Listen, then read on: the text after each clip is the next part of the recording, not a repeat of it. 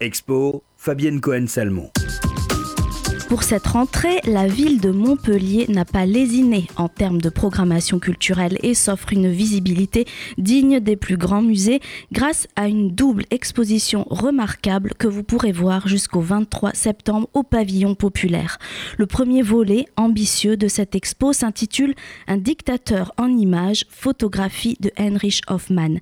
Il s'agit d'un panorama absolument exceptionnel de photographies, notamment de portraits d'Adolf Hitler, réalisé par son photographe officiel Heinrich Hoffmann.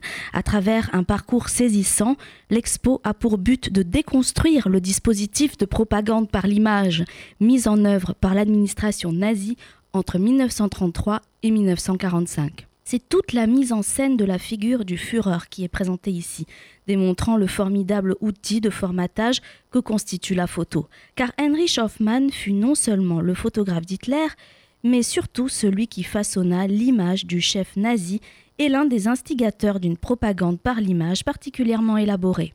Leur collaboration a conduit à la production de plusieurs milliers de portraits du Führer, dont la quasi-totalité figure aujourd'hui dans les manuels d'histoire, de la fameuse poignée de main avec le maréchal Pétain à Montoire à la destruction de la chancellerie à Berlin.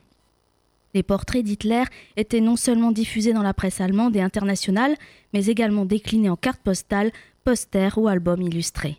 Le parcours de l'expo, particulièrement didactique, s'articule autour de six thèmes, du processus d'apprentissage au visage comme signe iconique, de l'adoration par les foules à la fabrique du chef de guerre, de l'image du guide tout-puissant au grand rassemblement nazi.